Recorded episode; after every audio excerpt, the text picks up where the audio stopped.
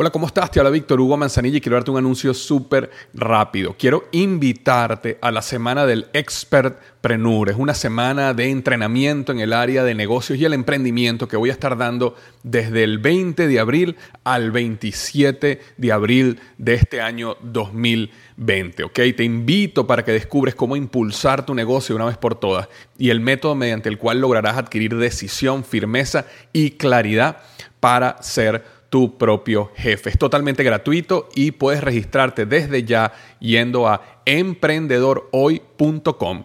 Emprendedorhoy.com. Semana del Expertpreneur. Te invito www.emprendedorhoy.com.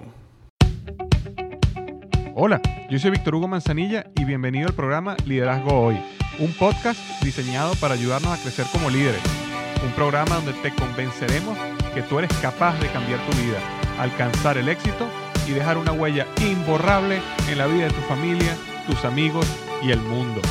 Prepárate, porque los mejores días de tu vida están al frente de ti.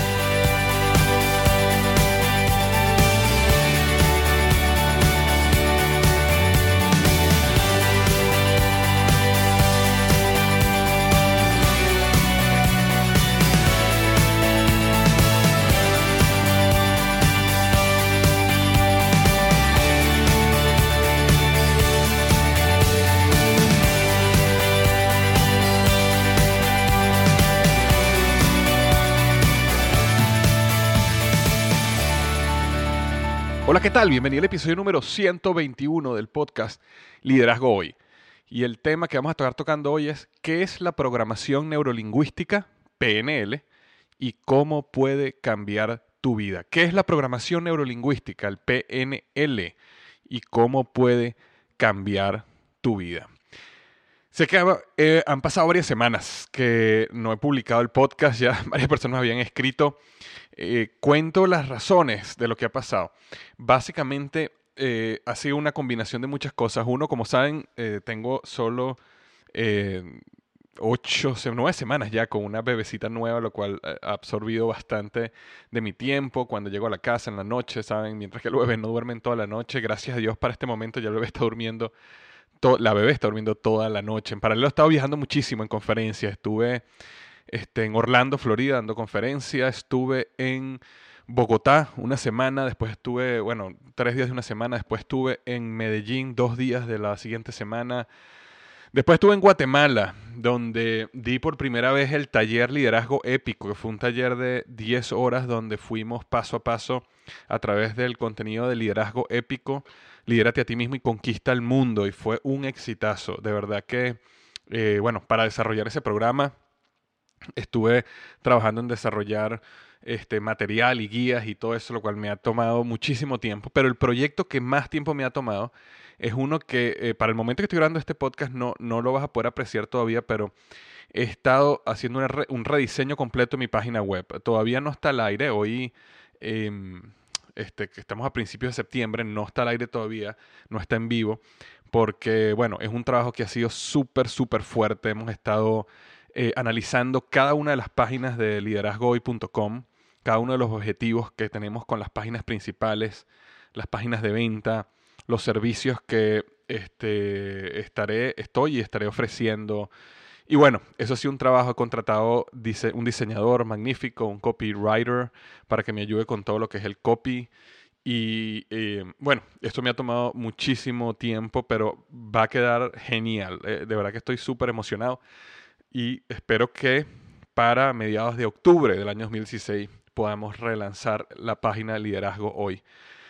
Sé que te va a fascinar. También he estado trabajando en un curso que ha sido em, uno de los cursos que más entusiasmado estaba en hacer, porque básicamente me lo, me lo pediste tú. Eh, yo lancé una encuesta hace una semana y este, el curso que ganó y que la gente realmente necesita es un curso que se llama, que estoy desarrollando ahorita, que se llama El Poder del Hábito. Siete pasos para construir hábitos de éxito y destruir hábitos tóxicos. Y va a ser un curso de varios videos, pero lo más interesante de este curso es que va a ser totalmente gratis. Y estoy trabajando, eh, contraté un camarógrafo, estamos desarrollando una guía, es algo, eh, bueno, la realidad es que gracias a Dios eh, con mis cursos más grandes como la Academia de Héroes, donde tuve más de casi 700 estudiantes y liderazgo épico que ya va por más de 300 estudiantes, realmente he sido bendecido profundamente, no solo en el curso y los comentarios y lo que la gente ha vivido a través del curso, sino financieramente, lo cual ahora me ha permitido hacer este curso, El Poder del Hábito, eh, totalmente gratis, regalárselo a todas las personas que me siguen por email. Es decir, la manera como vas a poder accesar ese curso es por email. Así que si no estás en mi lista de email, lo que te recomiendo que hagas ya es ir a liderazgohoy.com y te suscribas por email. Porque las personas que estén en el email el día que el curso lance, que creo que va a ser también a mediados de octubre, van a recibir un email con los detalles de acceso al curso y acceso gratis de por vida. Si no estás en email, no se va a promover ni en Facebook, eh, sí se va a recordar en el podcast, pero bueno, por si acaso no vayas a perder un podcast o algo, no vayas a perder el curso. Entonces, liderazgoy.com y suscríbete por email y ya verás como a mediados de octubre deberías estar, ojalá un poquito antes, estar recibiendo mi último curso totalmente gratis, El Poder del Hábito. Siete pasos para construir hábitos de éxito y destruir hábitos tóxicos. Ahora, el tema de hoy, que es la programación neurolingüística, PNL, y cómo puede cambiar tu vida. ¿Sabes qué? Estuve en Guatemala, tuve tres días en Guatemala y tuve la oportunidad de conocer allá en Guatemala. Eh, de hecho, lo conocía desde hacía tiempo, pero tuve la oportunidad de conocerlo cara a cara y, poder conversar y cenar con él. A una persona llamada Roy Valcarcel. Y Roy es un fantástico ser humano de hecho, eh, hicimos una, eh, un partnership, una sociedad para lanzar el curso Liderazgo Épico en Guatemala, El Salvador y este y em, Guatemala y El Salvador, perdón. Pero lanzamos por primera vez en Guatemala y fue todo un éxito. Tuvimos dos días completos con un grupo de, eh, de 25 personas y de verdad que fue, fue, fue magnífico. Aprendimos muchísimo Ahora, lo interesante es que yo conociéndolo a él, eh, entiendo que él era un experto en PNL, no solo experto, sino que él eh, es estudiante de eh, su socio en el negocio, en, la escuela que él tiene de coaching y neurolingüística. Y el socio de él aprendió programación neurolingüística de la, de la pareja que creó la programación neurolingüística en los años 70. Es decir, algo que me interesó mucho fue que existen muchos cursos de programación neurolingüística allá afuera, pero saber de que eh, es, el conocimiento que Roy tenía venía directamente conectado persona a persona con la pareja, con los dos, con las dos personas que crearon la programación lingüística hace 40 años. Entonces, bueno, un día cené y empiezo a hablar con él, empiezo a decir, háblame lo que tú sabes de PNL. Yo tengo un pequeño conocimiento bien básico, pero me gustaría saber de un experto como tú que has estado en estos programas de inmersión donde están 10 eh, y hasta 20 días estudiando con los expertos de este tema y ahora él es profesor de este tema en toda Centroamérica sobre la programación neurolingüística, PNL. Y él me empezó a contar y realmente impactó muchísimo mi vida, la, conversación me pareció tan espectacular que le dije, eh, Roy, no me sigas contando más, vamos a volver a cenar mañana, pero mañana yo me traigo mi grabadora y este, grabamos todo lo que tú me estás diciendo, porque no, no puede ser que yo esté aprendiendo todo esto y no, no, no tenga la oportunidad de mostrárselo a todas las personas que me siguen en el blog Liderazgo. Y así lo hicimos. Fuimos al día siguiente y de hecho antes de cenar en su oficina grabamos esta entrevista donde Roy nos explica, por supuesto, él está en programas de inmersión de 10 y 20 días. Mm, eh, aquí vamos a estar una entrevista de 30, 40 minutos, pero por lo menos las cosas básicas y más importantes, la programación neurolingüística y sobre todo cómo puede cambiar positivamente tu vida, te va a impactar. Entonces, bueno, no hablo más y te dejo con la entrevista de Roy Valcarcel, que es director del Instituto Mens Venilia este, internacional en qué es la programación neurolingüística PNL y cómo puede cambiar tu vida.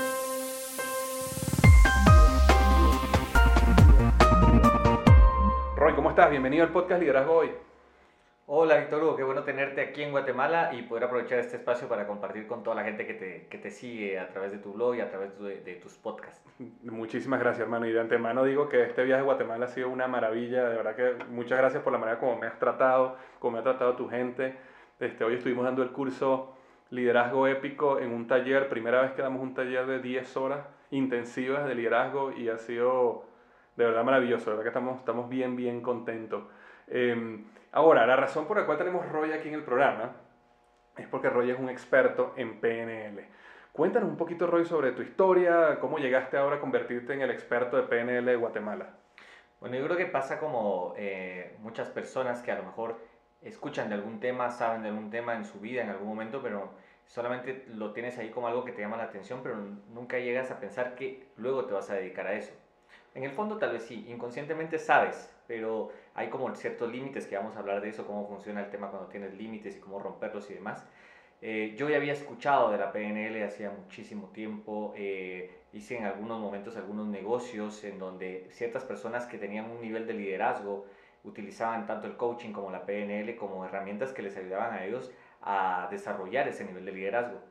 Eh, pero fue un tema que yo siempre lo dejé como, como ahí, eh, nunca profundicé en, qué era la PNL, o a lo mejor en algún momento me compré un libro, pero eh, la gente que ha leído alguna vez algún libro, por ejemplo los creadores de la PNL, Bandler y Grinder, si lo agarran y lo leen la primera vez, son verdaderamente complicados para el que no sabe. A mí me pasó exactamente, nunca lo entendí.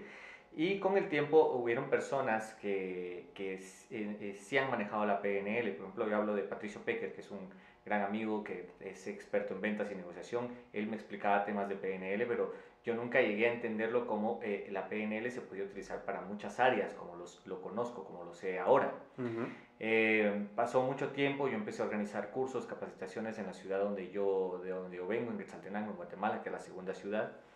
Y estando allá, eh, haciendo un evento con Patricio Pecker, cuando yo lo traía de regreso al aeropuerto, eh, le digo, eh, Patricio, ¿quién me recomiendas que sea bueno para el tema de, la, de, no de la PNL, de las conferencias y capacitaciones? Y me recomendó a varias personas y una pareja de españoles. Ellos, Alejandro Cuellar y Elizabeth Ayaume, que son mis socios ahora en este tema de PNL y de, y de coaching, eh, pude contactarlos a través de una referencia y cuando me empezaron a decir qué era lo que ellos hacían, su expertise, justamente era business coaching y la programación neurolingüística. Exacto, PNL es programación neurolingüística, ¿correcto? Exacto. Que a lo mejor hay gente que está escuchando esto que no saben qué es PNL. sí, claro, ya vamos a decir luego qué exactamente, es la PNL o la programación neurolingüística, como se conoce. Y fue a través de ellos cuando, ok, cuando llegaron a mi vida dije, me interesa saber cómo es esto. Yo primero pensando en tema de negocios, porque vengo de una familia de negocios, de empresas de mucho tiempo, decía, oye, ¿cómo lo puedo aplicar a los negocios? Pero luego me di cuenta que el, el, tema de la PNL, el tema del coaching es un trabajo primero en uno mismo para poder ya luego llevarlo a muchas áreas, no solo negocios, sino familia, relaciones y, en todo lo que haces en tu vida. Magnífico. Y de hecho, em, eso que dices para mí ha sido una revelación, porque yo no soy para nada experto en PNL. De hecho, PNL o programación neurolingüística es algo que ha sido nuevo para mí, que yo estaba interesado en aprender más. Por eso justamente quería eh, íbamos a tener esta conversación. Eh, recuerdo que te había escrito, Roy, eh, cuando nos veamos en Guatemala vamos a cenar y, y quiero que me hables de PNL porque quiero aprender de PNL. Y después dije, vamos mejor a grabar una entrevista para que no solo yo tenga la bendición y el beneficio de aprender que es PNL, sino que toda la gente y los seguidores de Liderazgo hoy también lo tengan. Y esa es la razón por la cual estamos grabando este, este programa. Pero el concepto de primero comenzar en lo interno y después expandirse a lo externo es un concepto que siempre ha sido eh, importante para mí. De hecho, hoy que estamos aquí en Guatemala dictando el taller Liderazgo Épico, siempre es Lidérate a ti mismo y conquista el mundo. Un día completo sobre ti y un día completo sobre, ok, cómo expandes eso allá afuera. Igualmente la Academia de Héroes es lo mismo, con, conquista lo interno, conecta lo interno con lo externo y conquista lo externo. Entonces siempre hay ese trabajo interno. Ahora una pregunta, porque tú mencionas coaching y mencionas PNL. ¿Cuál es la diferencia entre coaching y PNL? A ver, son para nosotros eh, diferenciamos, pero siempre también unimos, ¿verdad? Porque son dos técnicas que pueden funcionar y se pueden unir muy bien. Okay. Eh, la parte del coaching, digamos que tiene un enfoque en algún momento más hacia organizaciones, empresas, para dirigir equipos, personas y demás, y liderar, que es un poco también lo que estamos hablando ahora. Sin embargo, el tema de la PNL, que es una técnica que se llama el arte de la excelencia de la comunicación, que nosotros también le enseñamos dentro del coaching, es cómo manejar ese tema de la comunicación tanto la comunicación interna de lo que me digo, cómo me lo digo, como la comunicación que tengo con las demás personas. Entonces, de alguna manera, la PNL da eh, una, un sustento al coaching. Entiendo, o sea, entonces el coaching termina siendo como esa, esa eh, no sé llamarla, ese arte o esa disciplina de ayudar a organizaciones o personas a crecer y expandirse y PNL es específicamente una gran herramienta dentro del coaching que tú puedes utilizar para crear transformación. ¿Podemos ver así? Exacto, como, como una técnica de comunicación. Como una técnica de comunicación, ok. Bueno, y te voy a preguntar sobre esa comunicación, pero de todas maneras vamos, vamos a definir qué es PNL, qué es programación neurolingüística. Sí, a ver, lo podemos definir en, en sus siglas o en, sus, en, en, las palabras que tiene. Primero la, la programación, ¿verdad? A ver, pensemos como que fuera la computadora. Mucha gente tal vez nos está escuchando en su computadora, entonces que, que, se imagine cómo es su computadora. La, la, computadora tiene una programación, ¿sí? ¿Cuál es la programación? El sistema operativo, lo que esté utilizando esos programas se tienen que ir actualizando. Por ejemplo, si el, el, Windows que tiene ahora no es el mismo Windows 98 tal vez, que en su momento funcionó, pero ahora ya no es útil porque ha evolucionado la computación, entonces necesita un nuevo sistema operativo. Entonces, mm. hay ciertos programas, digamos que la programación es la primera parte. Esa programación es la que nosotros decimos que se, que se ha realizado en nuestros primeros años de vida.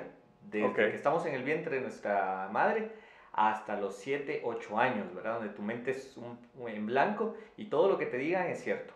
Si a ti te dicen que puedes aprender cinco idiomas y, te los enseñan, no hay un juicio que diga no puedo, es difícil, o tú aprendes chino, tú puedes aprender inglés, tú puedes aprender cualquier, no hay un filtro, digamos. Para poner un contexto, un ejemplo.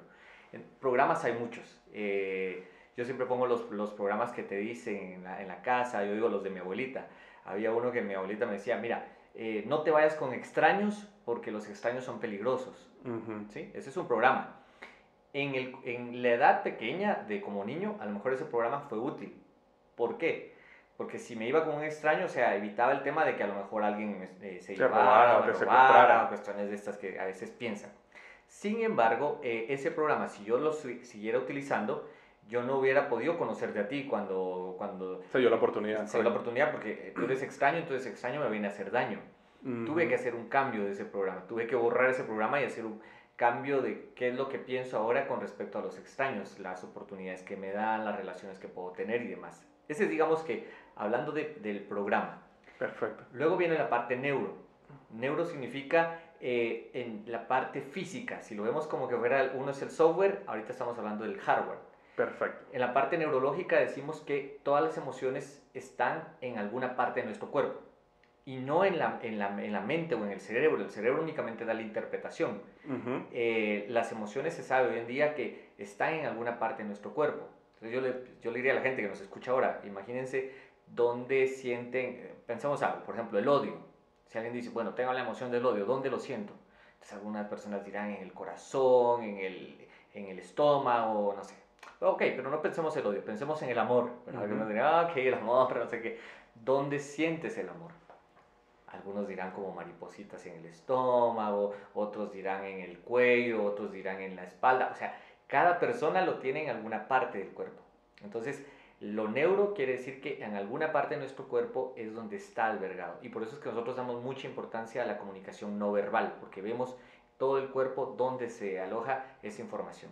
Okay. Y por último, lo, por último, la parte lingüística, ¿verdad? Que tiene que ver con el lenguaje que utilizamos. O sea, imagínate que es la programación, con qué programación he metido toda la información a ese ordenador, a esa computadora.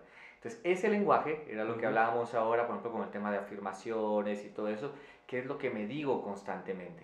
Eh, aquí en Guatemala es bien común, por ejemplo, hay frases que la gente utiliza dentro del lenguaje que marcan la realidad.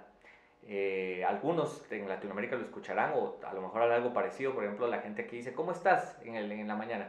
Eh, ahí jalando la carreta. -huh. No sé, es muy común decirlo, pero yo me pongo a pensar ese lenguaje, ¿qué te marca? Jalando la carreta, aquí decimos, bueno, los bueyes son los que jalan las carretas. Exacto, exacto. No, no los seres humanos. O, o, estoy sufriendo, estoy, eh, ¿sabes? No, o ahí bien fregado, dicen acá, otra vez, igual, igual que vos cuando eras pobre, se utiliza una frase aquí en Guatemala, o sea, ya estás diciendo, estoy pobre, estoy mal, entonces ese lenguaje que utilizas. Para nosotros en PNL el lenguaje es, es muy importante, muy interesante porque las personas cambian su lenguaje, cambian su realidad. Uh -huh. Esa es una cuestión muy importante que se ve. Es al momento que tú cambias tu lenguaje, tú puedes cambiar tu realidad. Y cuando hablas de realidad, ¿hablas de realidad, realidad, realidad o cambias tu percepción de la realidad? Es que viene contigo, porque okay. cuando cambias la percepción de la realidad, que empiezas a cambiar tu lenguaje, en lugar de, por ejemplo, muy común que la gente viene y dice, es que es difícil, es que es duro, es que es imposible, ¿cómo va a ser cuando tenga que actuar en una situación específica? En base a su lenguaje, a lo que está diciendo. La situación va a ser dura, va a ser imposible, va a ser difícil, porque lo está diciendo. Correcto. ¿sí? Entonces así va a crear su, su realidad. Y eso es, es, bastante común en nuestros países. Empezamos a, a observar, a escucharnos. Primero nosotros, porque primero es escúchate a ti, cómo, qué lenguaje utilizas cuando quieres conseguir un objetivo o algo. ¿Qué dices? Eh, perfecto, sé que lo puedo hacer, te planteas estrategias o dices, uy, otra vez. Exacto, exacto. Y demás, y es así, empezamos a dar cuenta de nuestro lenguaje y el lenguaje también de las personas que nos rodean. Claro, claro, no, interesantísimo. Eh, ustedes tocan eh, en, en, el... Algo interesante que tú me estás comentando del PNL es que, eh, por lo menos ustedes, eso vamos a hablar un poquito más al final de, de, la entrevista, pero ustedes tienen un curso intensivo de PNL que son 10 días, me estás diciendo, ¿no? Sí, sí, es correcto. bien sea aquí en Guatemala o bien sea en Barcelona, en, en, España. Es decir, y son 10 días nada más el nivel 1, ¿no? Y ustedes tienen 3 niveles, ¿correcto? Sí, sí, sí. A ver, hay que explicar algo que es, es interesante con el tema de la, de la PNL. Eh, los creadores quienes desarrollaron, que esto fue de los años 70, que Van y Grinder, realmente ellos no, no, desarrollaron la PNL en un inicio para, digamos, para resolver los problemas de las personas, ¿sí? No, ellos desarrollaron la PNL para modelar la excelencia de ciertas personas que estaban teniendo resultados sorprendentes en esa época a nivel terapéutico. Okay, okay. Eh, estamos hablando de Milton Erickson, Fritz Perls, Virginia Satir, eh, personas que en esa época tenían resultados extraordinarios en el cambio de los comportamientos de las personas. Por ejemplo, fobias, por ejemplo, que tenían personas, eh, depresión, Depresiones, ansiedad. ansiedad. Virginia Satir, por ejemplo, con el tema familiar, cómo hacía que las familias otra vez volvieran a entenderse con ciertas dinámicas que ella hacía grupales para que el papá jugara el rol de la mamá, la mamá el rol del hijo, el hijo el rol del papá y ellos entendieran cómo funcionaba. Mm. Milton Erickson con el lenguaje hipnótico, ¿verdad? Cómo utilizaba ciertas palabras que con solo decirlas y acompañar a la persona con el lenguaje, la persona tenía un cambio, lo que hablamos hoy en la mañana en el curso, cambios neuronales, ¿verdad? Correcto, nuevos patrones neuronales. Nuevos patrones neuronales muchas técnicas, digamos, la comunicación, el gestat, la comunicación no verbal, cómo las personas acceden a la información y todo a través de, de, la, de, lo que dicen, de cómo lo dicen y los gestos que utilizan para decirlo. Ok, ok. E, e, ese es el punto. Y entonces, claro, y, y, y, quizás el punto que yo quería hacer con que ustedes tienen un, un, un, curso de inmersión de 10 días y tienen aparte tres niveles es que, o sea, en esta entrevista no, no vamos a poder discutir eh, todo, el PNL cuando, cuando necesitas 30, un curso básicamente de 30 días para que tú puedas llegar al nivel más alto en el área de PNL. Pero lo que sí es verdad es que tú vienes directamente, de una línea directa de, de los creadores del PNL, porque según entendí, eh, eh, los, los, fundadores del PNL entrenaron a tus socios en España, que te entrenaron a ti. Entonces, por, por ahí viene la línea, ¿correcto? La línea, ajá. Eh, Van Grinder, Alejandro Cuellar, Elizabeth Ayaumedos han sido formados, han trabajado con ellos en la formación y todo, de aprender cómo es eh, la utilización de la PNL y es lo que nosotros enseñamos ahora en las escuelas de, en las escuelas de Mensvenilia.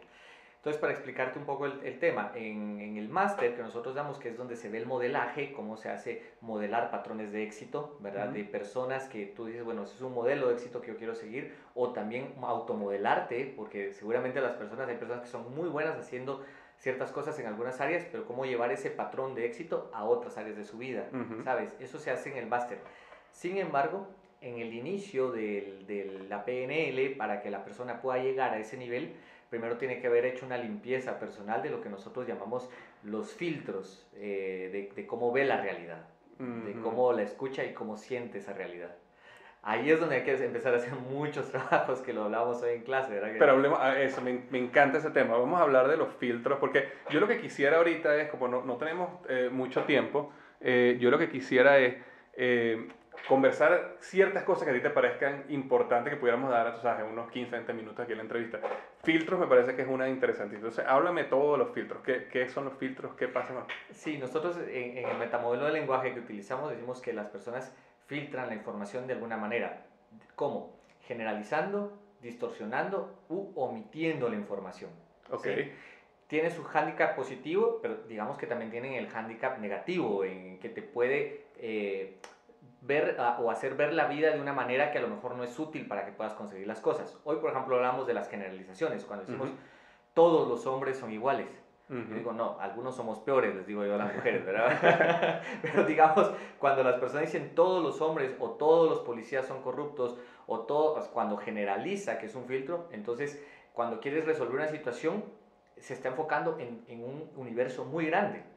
Entonces cuando empezamos a utilizar el lenguaje a preguntarle a la persona, resulta que no son todos los hombres, sino que alguien en específico. Y posiblemente fue una pareja, el esposo, el hermano, el papá, alguien eh, con el quien tuvo algún conflicto y es que tiene que resolver. Pero digamos que de un universo tan grande, de un elefante tan grande, lo hace una parte pequeña, ¿verdad? Empezamos por ahí. A eso llamamos nosotros eh, eh, generalizar, ¿verdad? distorsionar la información. La gente distorsiona muchas veces la realidad eh, nosotros ponemos siempre el ejemplo de el, esposo que llega todas las noches a, la casa, le da un beso a la esposa y se va a la habitación. Llega la noche, eso eh, eh, le da el beso y se va a la habitación. Pero resulta que una noche simplemente llegó, no le dio el beso y se fue directamente a la habitación. No sabemos, porque a lo mejor llegó cansado, no quiso, qué sé yo, o se le olvidó, o quería ir a ver un partido de fútbol, no lo sabemos. Pero la distorsión hace que la esposa pueda decir, uy, no me dio beso, quiere decir que algo está pasando, o que tiene otra, o que hay problemas, o que no... Y entonces distorsiona, o sea, una cosa no tiene que ver con la otra.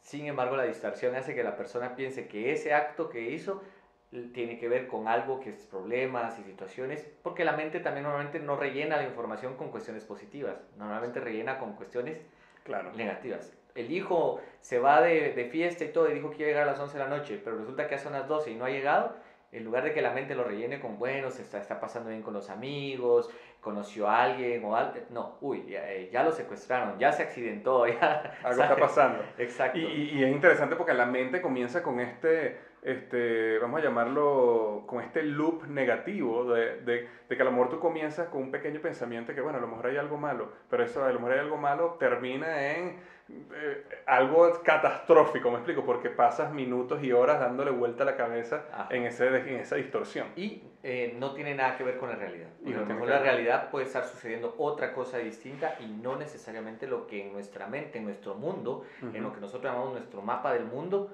pensamos que es la realidad.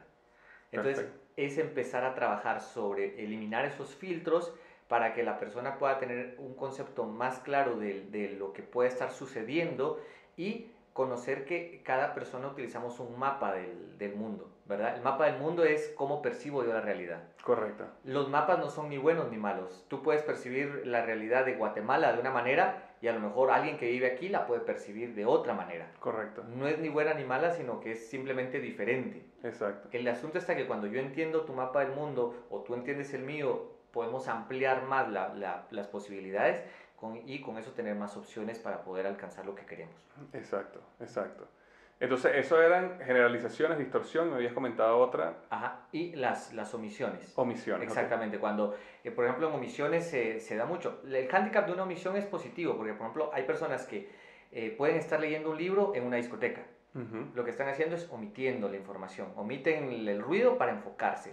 O eh, yo pongo el tema también cuando alguien está con una chica que, la, que quiere estar con ella y no sé qué, ah, puede estar en la discoteca, pero omite la información alrededor porque está enfocado en la persona. Correcto. Sin embargo, en, en la situación, digamos, que negativa o que no es útil es cuando de repente a lo mejor el jefe o alguien de tu trabajo te tiene que dar una información, pero como ya tienes un prejuicio de esa persona, de que, uy, ya el jefe cada vez que me viene a hablar, me viene a, regañar o me viene a decir cosas, entonces generas un filtro de omisión en donde lo que te dice, omites.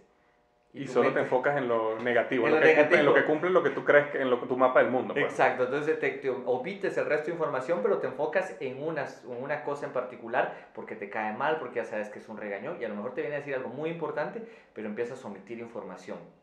Ese es también otro filtro que estás utilizando para, eh, para sobrevivir, como decimos nosotros, porque son inconscientes realmente el tema de los filtros. Entonces son filtros, son generalizaciones, omisiones y distorsiones. Exacto. ¿Cómo nosotros podemos saber si tenemos esos filtros en nuestra vida? Bueno, creo que todos los tenemos, ¿no? exacto. sí, están. Los filtros están porque es una manera de, como, como hemos sido eh, programados, como hemos sido, exacto, es natural que se utilicen. Sin embargo, ¿Cómo podemos empezar a quitarnos esos filtros? Primero es tomando conciencia, siendo consciente de ellos. La conciencia desde el coaching, desde la PNL, se puede empezar a tomar cuestionándome.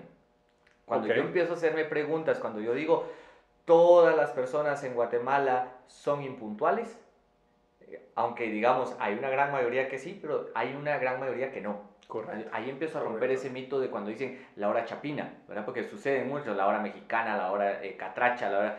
Ahí Exacto. empiezo a des- eh, decir no, hay gente que sí, hay gente que sí es buena, hay gente que sí es honrada, entonces empiezo a cuestionarme, cuando yo empiezo a generalizar, omitir o distorsionar Ujú. información, es, me cuestiono, ¿eso que, que, que pienso es verdad? Ujú. Y muchas veces te vas a dar cuenta que eso que estás pensando así no tiene nada que ver con la realidad. Es solamente algo que te estás creando en tu mente imaginariamente que es totalmente distinto a lo que puede estar ocurriendo en la verdad. Correcto. Muchas veces uno ve, por ejemplo, parejas, ¿no? Donde la, la mujer dice, o el hombre dice, es que nunca, o sea, nunca me trata bien, o nunca me dice esto, o nunca llega temprano, o nunca. Y, y cuando tú empiezas a preguntar de verdad, este, muchas veces los psicólogos dicen, pero dame un caso específico, ¿no? Cuando la persona está hablando del nunca, dicen, no, no, pero dame un caso específico. Y entonces cuando empiezan esa búsqueda de buscar caso específico, no lo consiguen. ¿Ok? Ajá. O explícame qué significa nunca. Consigue un caso en que no fue nunca. Y entonces empiezas a romper ese filtro porque realmente no es que nunca fue, es que a lo mejor muchas veces lo hace, pero muchas veces también lo hace bien. Y a lo mejor esa misma omisión, ese filtro de omisión no te permite ver todas las cosas, todas las veces que tu pareja sí lo hizo bien. Exacto, ajá. Estás restando las posibilidades de cuando sí verdaderamente lo hizo bien porque te estás enfocando únicamente en lo nunca, cuando nunca lo hizo, cuando Correcto. Ah, entonces ahí ya empiezas a tomar conciencia. Cuando empiezas a tomar conciencia, entonces empiezas, puedes empezar a generar cambios en ti. ¿verdad? Ese es el punto, empezar a tomar conciencia en ti, en tus pensamientos y en cómo te dices todo eso para interpretar la realidad y con la interpretación de realidad construir verdaderamente lo que hablamos hoy, ¿verdad? Tu destino, eh, tu realidad, la- las cosas que consigues al final de cuentas. ¿Será eso mucho lo que hacen los psicólogos eh, cuando te, básicamente, terapeutas, básicamente te llevan sobre preguntas y preguntas y preguntas para tratar de que tú mismo llegues a ese tipo de conclusiones? Sí, a ver, eh, indistintamente de, porque la psicología utiliza ciertas técnicas. En PNL lo que se utiliza, digamos, y que para nosotros es uno de los principales parámetros, es que cada persona tiene la información o tiene los recursos para resolver las situaciones que se les presenten. Ok. Entonces, si partimos, de, es una presuposición de la PNL, si partimos que todas las personas tienen los recursos necesarios para resolver sus, sus conflictos, sus situaciones, entonces al momento de preguntarle a la persona, estamos haciendo que la misma persona saque de él mismo la conclusión o la solución para resolver ese conflicto. El punto de la mayoría de terapeutas o personas que hacen eh, cierto tipo de trabajos es que eh, muchas veces sugieren o dicen, yo no te preocupes, Víctor Hugo, que yo te voy a decir cómo solucionar tus problemas porque yo hago PNL, yo soy coaching y yo te voy a decir cómo resolver los problemas. Esa es un- una situación que no es así. El que hace PNL o el que hace coaching, eh, si es una buena persona eh, haciendo coaching y PNL o haciendo ese tipo de terapias, no te va a dar la solución. Aunque, aunque a, lo mejor, a lo mejor se está muriendo por decirte Claro. cuál es la solución, pero no te la va a dar. No te la va a dar. Simplemente te va a hacer las preguntas, te va a hacer eh, los reencuadres a través del lenguaje para que tú descubras. Cuando tú lo descubres y eres tú, te das cuenta. Es como descubrir que eh, estás tapando muchas cosas, un tesoro que está ahí escondido. Pero cuando haces una pregunta es como que quitaras lo que está ahí tapando ese tesoro y, y ves esa iluminación de lo que puede surgir de ese tesoro. Y entonces dices, wow, es cierto, no me había dado cuenta de esto. ¿Sí? Mm, lo tenía ahí, pero no, no, No lo me había dado cuenta, exacto. O ya te lo habían dicho muchas personas, pero cuando te lo dicen, estás cansado. Dices, es que siempre me dicen que tengo que cambiar, pero cuando tú lo descubres por, por cuenta propia, es wow, ahí es donde ven el verdadero cambio. Claro, claro, claro. O sea que eh, eh, cuando tú podemos decir, por ejemplo, que una persona que hace PNL, porque volviendo a la parte de los niveles del curso que ustedes tienen, me imagino que ese primer nivel, que son 10 días, eh, es acerca de ti, ¿no? De, de, de ti mismo y a lo mejor cómo hacerte las preguntas tú mismo, ¿no? Pero para llegar a un punto donde tú vayas a hacer ese tipo de terapia y realmente vayas a, a hacer un coaching y realmente saber cuáles son las preguntas que tienes que hacerle a la otra persona para que esa otra persona logre descubrir esas verdades, ¿no? Eh, Tony Robbins siempre dice, bueno, eso no dice Tony Robbins, la Biblia dice que la verdad te hará libre, Te hará ¿no? libre, exacto. La manera como Tony Robbins lo plantea dentro de su eh, teoría que parte también mucho del PNL es que cuando tú descubres la verdad, o sea, si por ejemplo yo, yo tengo una verdad que dice todas las mujeres son iguales eh, y eso me lleva a mí a tener malas relaciones o nunca tengo relaciones porque en mi mente yo tengo ese filtro creado y en el momento que tú me haces las preguntas correctas y yo logro descubrir la verdad, es decir, No, sí, hay mujeres buenas, no todas las mujeres son iguales. Eso me da, me da libertad, la verdad me hace libre de ese problema. Eh, aprender esas preguntas, eso es parte del, del máster que ustedes hacen. Eh, o cuándo tú aprendes, o cómo tú aprendes, cuáles son las preguntas que tú necesitas hacer. De hecho, para... desde el practitioner se aprende. Ah, desde el primer nivel. Sí, desde el primer nivel lo aprendes. Ahora, ¿cuál es el trabajo? Lo que nosotros decimos es que primero, lo das, primero el trabajo lo haces contigo, ¿verdad? Porque eh, existe de que tú quieres... Aquí viene mucha gente que dice, yo quiero ayudar a todos, quiero ayudar y no sé qué, y al, momento que se dan cuenta, lo que quieren es primero ayudarse a ellos mismos. El otro día venía una, una chica que decía, es que yo quiero ayudar a las mujeres a que sean libres y que sepan que pueden hacer negocios y trabajo y no sé qué. Y cuando estábamos haciendo el trabajo de preguntas, una, eh, donde ella se dio cuenta que tenía un límite, decía, es que yo no tengo treinta y pico de años y no salgo de mi casa. No salgo de mi casa porque estoy esperando a que tener la bendición de mi padre para poder salir de la casa. Y entonces, e, esa es una incongruencia, decimos nosotros, porque por un lado quiere ayudar a las mujeres, pero por otro lado ella se siente prisionera en su casa. Correcto. Entonces, e, el, el, la pregunta fue, ok, tú quieres ayudar a las mujeres, sin embargo, tú te sientes prisionera en, tu casa, ¿cómo lo vas a hacer? Y esa pregunta, ¿cómo lo vas a hacer? Fue una manera que ella dijo, es cierto, no me había dado cuenta que primero tengo que liberarme yo de esto, que es una creencia, porque es una creencia que la limita, el, tener que esperar una bendición de un papá, porque no realmente está en su mente nada más. Ella nunca le ha preguntado a su, papá si es cierto o no es cierto, o saber si verdaderamente ella quiere esa bendición del papá o no. Es algo que tiene que resolver. Pero hasta que no lo resuelva, difícilmente ella va a poder ayudar a otras personas. Correcto, porque ella está presa. Quiere ayudar a los demás a ser libre, pero ella está presa de, una, de un filtro. Exacto, ahí también dice, ayúdate que yo te ayudaré. ¿Sabes? Ese es el primer punto. O es lo de lo que decimos de las mascarillas del avión. En el avión, ¿qué te dicen cuando, cuando caen las mascarillas? Sí, póntela tú primero y, después a los demás. A los demás, a los niños y demás. Pero no le puedes poner al otro mientras tú te estás ahogando. Primero estás bien tú para poder entonces hacer un trabajo. Nosotros hacemos lo mismo en el tema coaching y PNL. Empiezas tú a quitarte filtros, a quitarte esas creencias que te limitan, todas esas generalizaciones, omisiones, distorsiones, empiezas a ver y haces ese trabajo internamente. Sin embargo, paralelo, vas aprendiendo también en algún momento cómo puedes hacer ese trabajo con otras personas de saber qué preguntas hacer, cómo hacer esas preguntas, la observación. Nosotros trabajamos mucho en la calibración, porque no es solamente el, el, la palabra en sí, sino lo que hablábamos hoy también en la clase, cómo está acompañado con el tono de voz y los gestos que utiliza la persona. Mm. Es bien interesante. ¿Puedo yo decir, eh, Roy, que si yo aprendiera PNL, yo pudiera transformar a cualquier persona a que hiciera lo que yo quiero? No, directamente no, porque imagínate, el que supiera PNL entonces sería el dueño del mundo. correcto, correcto. No se lo hubieran enseñado a nadie porque ellos hubieran hecho el control del mundo. Eh, sin embargo, lo que sí puedes, eh, tanto la PNL y el coaching, nosotros decimos que somos acompañantes. Ok. O sea, no ayudamos, no dirigimos, no sugerimos, sino acompañamos a la persona. ¿A dónde? Hacia donde la persona quiera llegar. Okay. Entonces, cuando tú te vuelves un acompañante, entonces vas a acompañar a quién? A, la, aquella persona que quiera tener un cambio, que quiera tener una transformación. Por más que una persona eh, esté bien o esté en el estado cómodo y no quiera cambiar, eh, nosotros partimos de algo que es el, el, regalo más valioso que Dios nos ha dado, es el libre albedrío.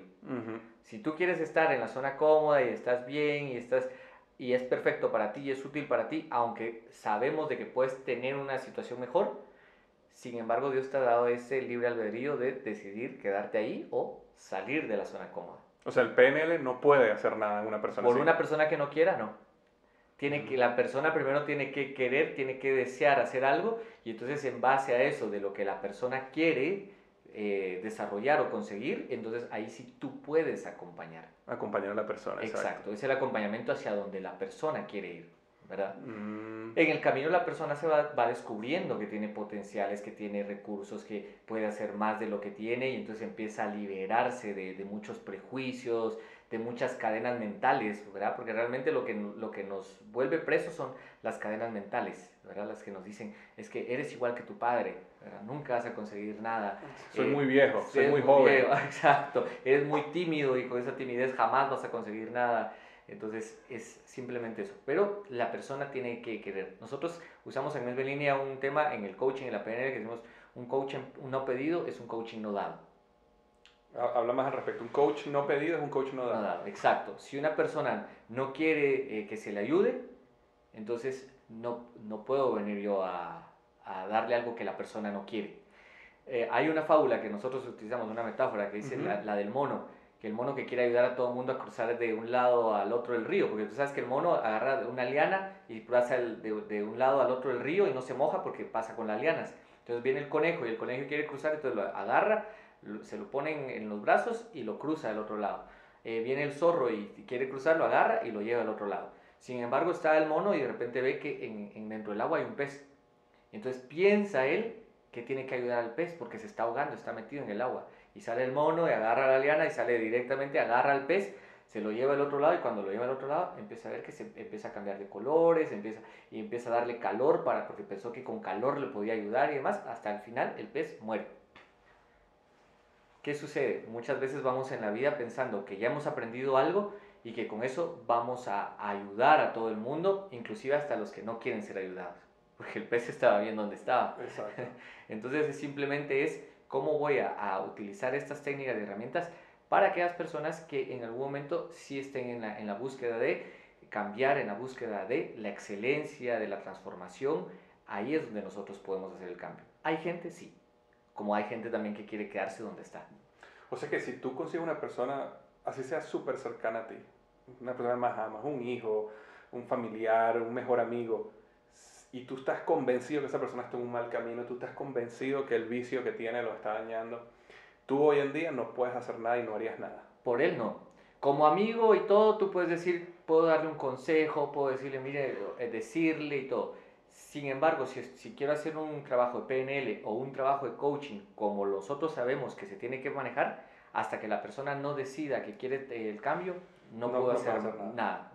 Puedo ver que a lo mejor mi pareja está teniendo problemas y todo esto, lo que tú decías también de, creo que Anthony Robbins lo dice, ¿verdad? De que en algún momento él evolucionó, pero la esposa no quiso. Por más que fuera Anthony Robbins, que era el mejor coach del mundo y demás, él no podía transformar a su pareja, porque la pareja no quería. Tomó, no quería, tomó su decisión de mantenerse donde estaba. Entonces él tuvo que tomar una decisión, mantengo la pareja o cambio de pareja o hago lo que, lo que sea, ¿sabes? A veces es duro, yo lo sé, porque quisieras ayudar a, a, tus seres cercanos y todo. Y nosotros hacemos un trabajo muy bonito que se llama el círculo de poder. Te lo comentaba anoche cuando estábamos en la cena. Cuenta, cuéntanos lo que traes aquí. El, el, círculo de poder es interesante porque es un círculo donde tú puedes decir, bueno, quiero hacer un proyecto, un negocio o un deporte o algo específico en un área o en general en tu vida. En ese círculo de poder tú vas a tomar a todas esas personas que conoces o que están a tu alrededor y las vas a llevar a ese círculo de poder. ¿Qué características tienen que tener esas personas? Que verdaderamente son personas que te potencien, que te, llenan de energía, que, que, pueden estar ahí o que pueden acompañarte en ese camino de lo que tú quieres. Sin embargo, fuera del círculo de poder vas a, a dejar inclusive personas que quieres mucho, pero que a lo mejor no te potencian. Ahí pueden ir papás, pueden ir hermanos. O yo te decía, yo puedo tener un amigo de infancia con el cual me llevo súper bien, pero a lo mejor en negocios o en otras áreas no me potencia. No lo pongo en mi círculo de poder. Correcto. No lo dejo de querer porque es mi amigo de la infancia, yo lo voy a seguir visitando y podemos irnos a tomar un café, lo que sea. Sin embargo, en, en lo que quiero conseguir y hacia el destino donde yo voy, en este momento, él no me potencia. Entonces ya tendré otras personas que sí me van potenciando y los voy teniendo en ese círculo de poder. Eso aclara muchas veces, ¿verdad? Porque no, no, como te digo, nosotros podemos tomar la decisión de con quién estar y con quién verdaderamente no estar sin sentirnos mal, ¿verdad? Porque cada persona tiene la decisión también y la opción de cambiar.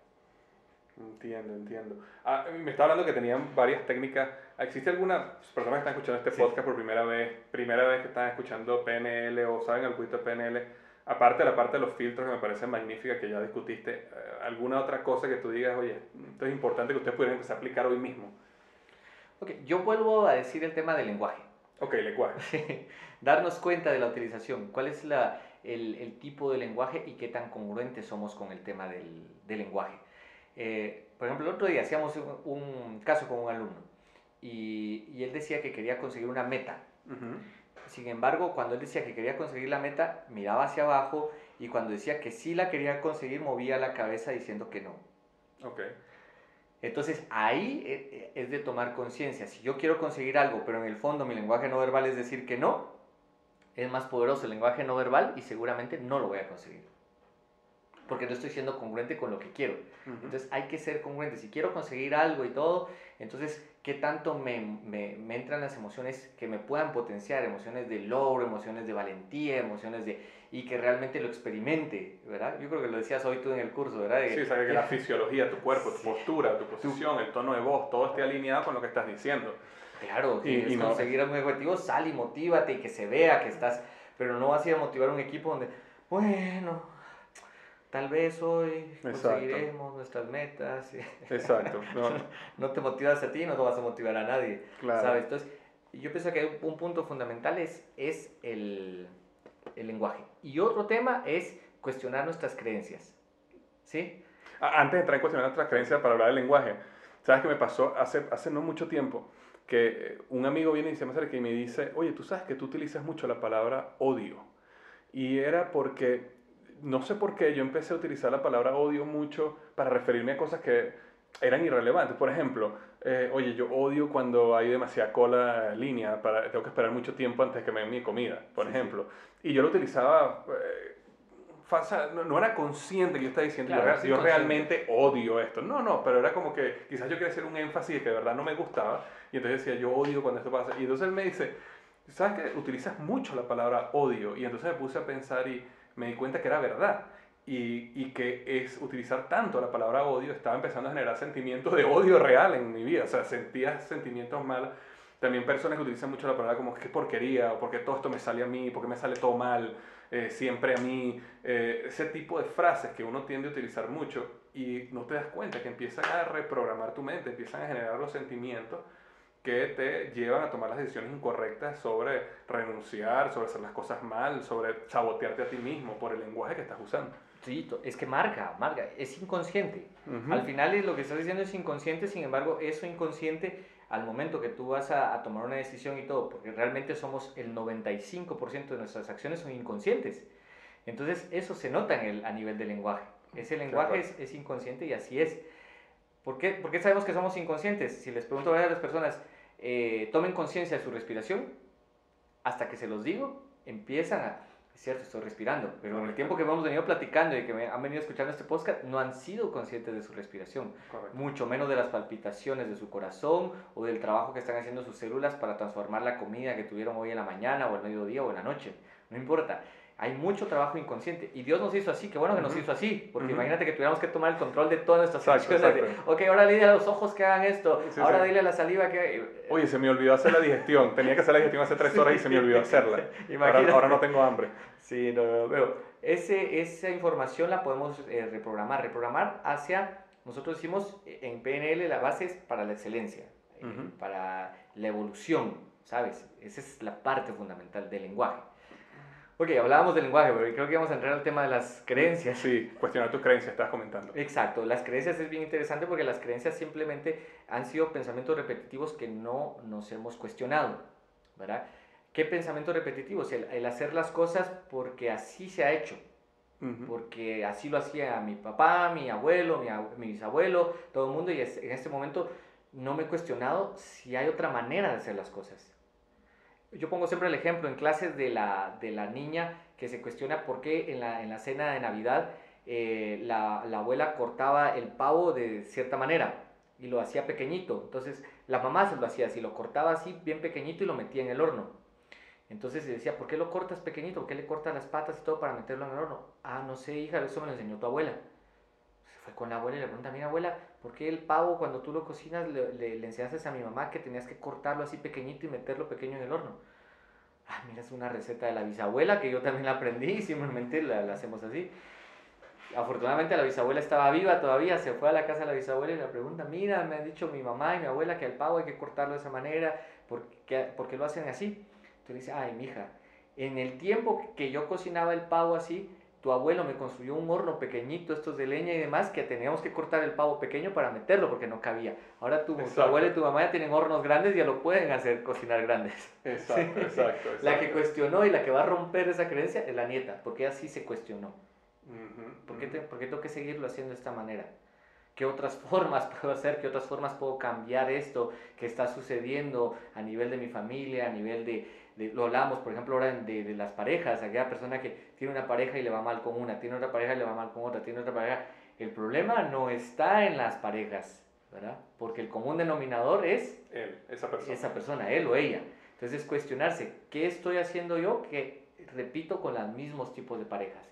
Tengo empresas y entonces em, empiezo bien una empresa, pero luego eh, eh, no me gusta y la dejo tirar y comienzo otra empresa y no me gusta y la dejo tirar. Y entonces es que los negocios no sirven, no funcionan. La, la, pregunta es qué estoy haciendo yo, qué creencia tengo con respecto a los negocios que están haciendo que no me funcionen como yo quisiera que me funcionaran. Y ahí empiezas a indagar qué creencias hay de los negocios, del dinero, ¿verdad? Del éxito. Exacto. ¿Sabes? ¿Qué, ¿Qué, decían en tu casa? La mayoría de creencias vienen de, lo, de la crianza, de cuando somos pequeños. Lo que nosotros decimos las improntas, la información. Hablábamos ayer de las, de las eh, fobias, por ejemplo. Fobias. Las fobias han sido instauradas en, en, una edad pequeña y sabemos hoy en día con la PNL y la neurociencia y demás que así como fueron instaladas, pueden ser desinstaladas. Una fobia a una araña, por ejemplo, tú ves a la gente y es curioso porque cuando hacemos, ¿quién tiene, le decimos a los alumnos, ¿quién tiene fobia a una araña? Y solo con que le hagas con la mano así, que haces la figura de una araña, la persona ya ve un monstruo. Se asusta. De patas negras y peludos, no sé qué, se asusta. Entonces, ¿cómo fue instaurada? Muchas veces, a lo mejor era niño o niña pequeñita y estaba jugando en el piso y iba una araña pequeñita caminando por ahí, la iba a tocar con la curiosidad que tiene un niño y de repente entra la mamá y pega el grito, cuidado porque el niño tiene la mente abierta, ¡pum!, instauró la fobia. Claro, no vamos a culpar ahora a las mamás porque todo el mundo va a decir, las mamás son las culpables de las fobias. O sea, en su momento la mamá hizo lo, lo, correcto, lo correcto para ir protegiendo al niño. Sin embargo, si yo sé como adulto que soy ahora, que una araña no me va a generar ningún daño y demás, y eso que me genera un problema, ¿cómo lo cambio? Entonces es tomando conciencia si eso es real, hay muchos ejercicios que se pueden hacer para cambiar la, la, percepción de cómo veo esa araña y eso se puede hacer en cinco minutos. En cinco minutos. O sea, personas, pues quizás una araña es algo que, bueno, tú puedes controlar y no tener que enfrentarte a eso diariamente, pero me imagino que hay fobias como personas que nosotros hemos montado un ascensor personas que no pueden subir escalera, a un avión, que no, pueden entrar a un avión, entonces que si realmente te limitan en tu vida, no pueden entrar a un carro, no pueden manejar, eh, y esas fobias las pueden eliminar en cinco minutos. En cinco minutos. Y de hecho, hay ciertas situaciones como las alergias que ahora se están considerando que son fobias. Ah, ¿en serio? Exacto, porque hay muchas alergias. Imagínate que la gente que te dice, tengo alergia al polvo. Ok, ¿en qué lugar del mundo? Bueno, ya ni del mundo, del universo no hay un lugar donde, donde, donde esté libre de polvo. Correcto, todo, todo lado. Nosotros producimos polvo porque el polvo es inclusive esta piel humana. Claro, eh, exacto. constantemente estamos produciendo polvo nosotros mismos. En todos lados hay polvo. Entonces, ¿qué pasa? Es un polvo selectivo. Cuando empiezas a preguntar a la persona en dónde exactamente tiene la alergia, entonces te dice algunas veces en la habitación.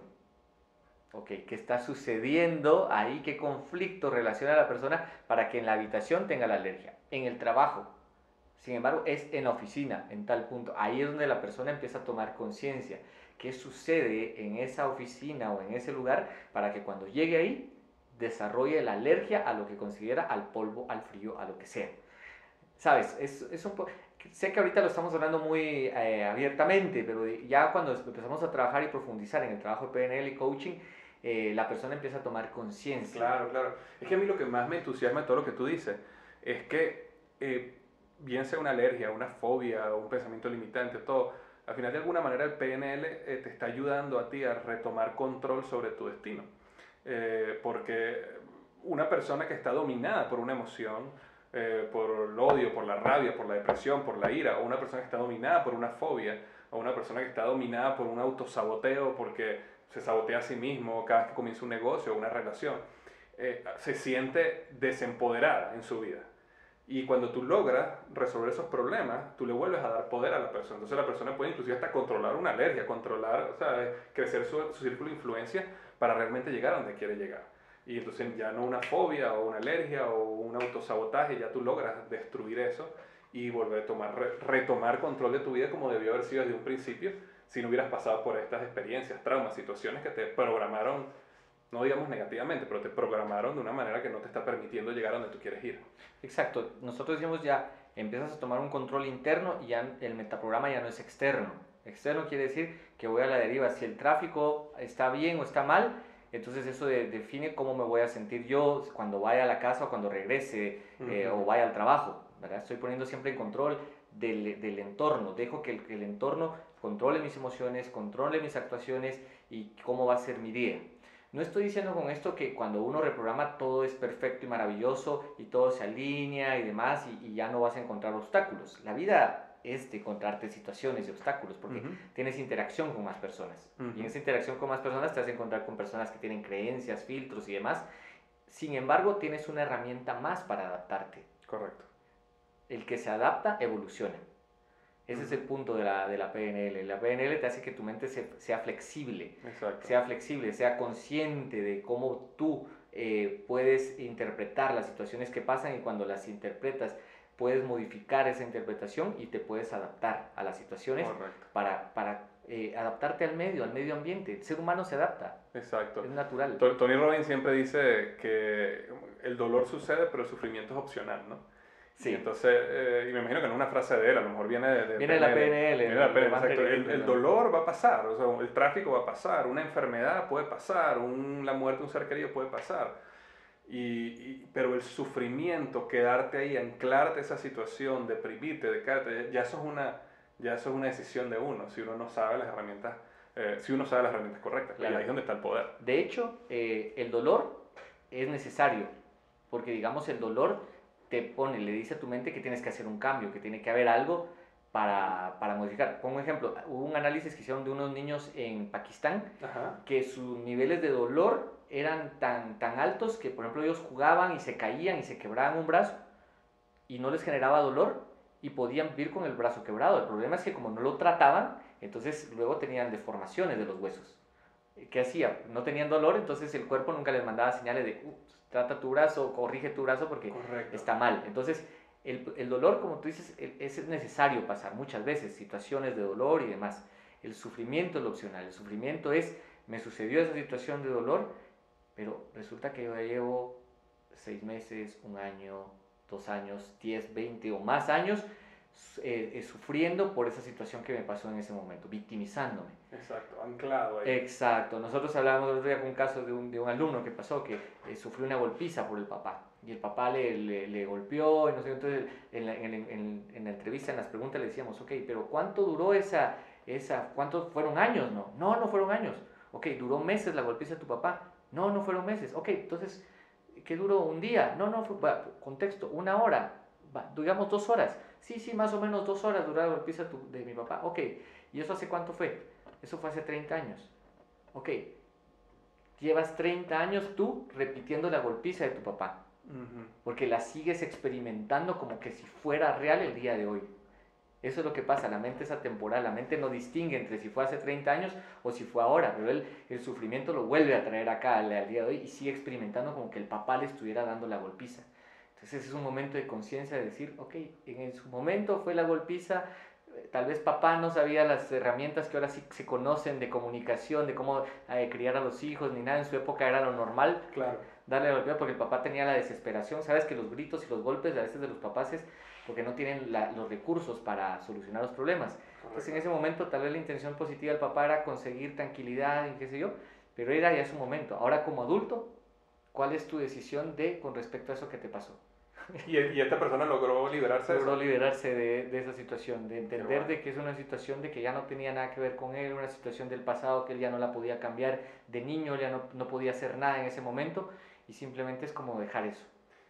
Y me imagino que parte de, este ejercicio que tú lo llevaste es, también de ser compasivo, ¿no? Porque ver a su papá con ojos de compasión, porque también el otro, puede, lo otro que pasar es que veas a tu padre con ojos de rabia, de por qué me hiciste así, y, no entender lo que tocas decir, que a lo mejor en esa situación, en ese momento, cuando lo ves con ojos de compasión, entiendes la situación en que él estaba, eres empático y te ayuda a liberarte también. La empatía es una técnica que utilizamos con un ejercicio que se llama posiciones perceptivas es la mejor manera de yo como empatizar o acercarme al punto de vista del otro.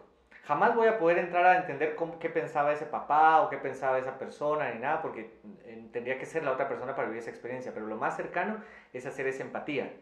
Y hay ejercicios, por ejemplo, que es, es esto que nosotros llamamos posiciones perceptivas, de entender qué pudo haber estado pasando el papá para, como tú dices, tener esa compasión, esa comprensión de qué pudo haber estado sufriendo el papá para tomar una acción en contra de su hijo. Cuando lo entiendes, dices, ok, él, él, tenía la mejor intención tal vez en ese momento, pero ahí, ahí rompes con eso. Exacto. Con ese patrón, lo dejas ahí, ya te lo quitas y ya puedes vivir una vida plena sin ese sufrimiento. Mm, interesante. Sabes que la palabra empatía viene del griego y creo que, eh, a lo mejor lo pronuncio mal, ¿no? Pero, pero eh, viene una palabra que se llama empatía y empatía significa sentir las emociones del otro.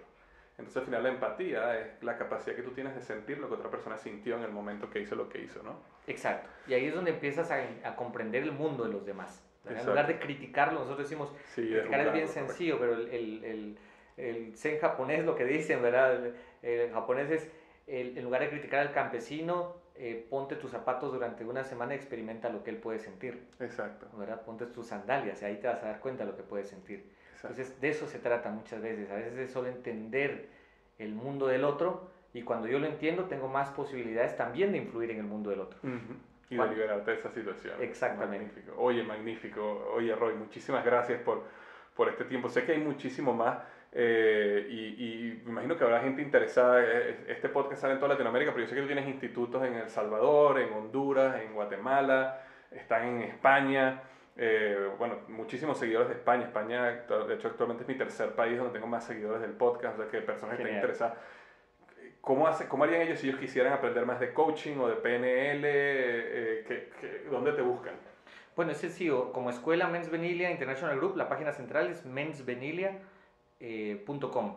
Mens de hombre, que no es realmente hombre, es mente, viene de... Viene del sí, porque tú me estabas contando que eso venía de, de unos, unos dioses... dioses, dioses de Pompeya. De Pompeya, ¿no? Que uno era... Eh, la, la, diosa de la inteligencia, que es Mens, y Venilia es la diosa de los sueños concedidos. Entonces, mm. Mens Venilia viene de los sueños concedidos a través de la inteligencia. Oh, wow. Entonces, eh, para que busquen ahí Mens Venilia con V, mensvenilia.com, la página central. Para la gente de Centroamérica o Latinoamérica nos puede buscar como guatemalacoaching.com. Okay. Ahí nos pueden encontrar donde también pueden, si están interesados en sus países o conocer más o cuestiones que nosotros desde aquí podamos eh, apoyarles en esta formación. También yo creo que este es un camino muy interesante de, de que hay personas que, que, están buscando, digamos, este tipo de información. Aunque la PNL ya viene desde los años 70, en el mundo hispano, en el mundo latinoamericano, todavía hay mucha eh, campo porque hasta ahora es un momento de conciencia. ¿Sabes? Latinoamérica hace mucho tiempo acaba de salir de problemas de guerras y todo. En ese momento no podías hablar de la gente toma conciencia porque lo que quería la gente era sobrevivir. Claro, claro. Ahora hay un momento en Latinoamérica que la gente está queriendo dar ese, ese paso de autorrealización, de saber que hay algo más, cuando yo digo de, de, tu ser, que simplemente el respirar o el vivir porque el oxígeno es gratis de momento, porque en China ya cobran el oxígeno. Exacto, exacto. Sí, porque sabes que es interesante que de lo que tú dices, cuando tú ves la pirámide, las pirámides, las necesidades de Maslow, la base de la pirámide es, básicamente su, sobrevivencia, ¿no? Cuando empiezas, empiezas por sobrevivencia, comida, eh, y, termina en, en, realización personal, ¿no? Y algo interesante que pasa con esas pirámides, cuando tú estudias las estadísticas en el mundo, es que los altos grados de suicidio están en las sociedades que están en la parte más arriba de autorrealización. Las personas que están apenas buscando cómo sobreviven, cómo consiguen comida, cómo consiguen... No tienen tiempo de estar pensando en realización, en sueños, en metas, en, eh, en suicidarse, correcto. Y, pero a medida que las pirámides, las sociedades se desarrollan y, las pirámides, y, tú empiezas a crecer en esa pirámide hasta ese punto donde ya tienes todas tus necesidades cubiertas y lo que estás buscando es tu autorrealización, tus sueños, tus metas, sentirte que tienes significado en la vida, ahí es cuando vienen los grandes problemas de depresión y ansiedad porque la gente no consigue respuesta. Y la PNL, el coaching y todo esto te ayuda en ese proceso de descubrirte a ti mismo, sanar los, las, limitaciones y, y, conseguir esa autorrealización. La autorrealización sabiendo que tienes un propósito de vida. Nosotros decimos es eh, descubrir esa identidad. Cuando sabes quién eres, o esa pregunta que hacemos es quién soy, y que está alineado con un propósito mayor que se beneficia a un ente mayor que la sociedad, la familia, la empresa, donde sea que desarrolles, entonces hay una motivación mucho más profunda que el hecho de levantarte todos los días e ir a tu trabajo por trabajar. Correcto, correcto. Bueno, magnífico Roy, excelente. Eh, el experto en PNL en toda Centroamérica, porque eres el experto no solo en Guatemala, sino en Honduras y en, y en El Salvador y, y, con tu equipo en España. Eh, mensvenilia.com o eh, Guatemala Coaching, cualquier persona que quiera saber más, también puede ir a liderazgoy.com y va a ver este artículo donde van a estar todos los enlaces, los links, el Twitter de Roy, si quieren escribirle. Eh, todo va a estar ahí para que, para que puedan hacer cualquier pregunta. Si tienen más interés en, interés en sus cursos, eh, ahí lo pueden buscar. Muchísimas gracias, hermano. Muchas gracias por el tiempo. Esto fue magnífico. A ti también las gracias de la invitación por estar compartiendo con tanta gente en Latinoamérica y en España, Estados Unidos, donde la gente te escucha. Y, bueno, desearles y decirles que sean felices, porque la, la felicidad es una decisión. Así que Hoy vamos a ser felices y bueno, ya vamos a, a llevar a Víctor a conocer más lugares de Guatemala.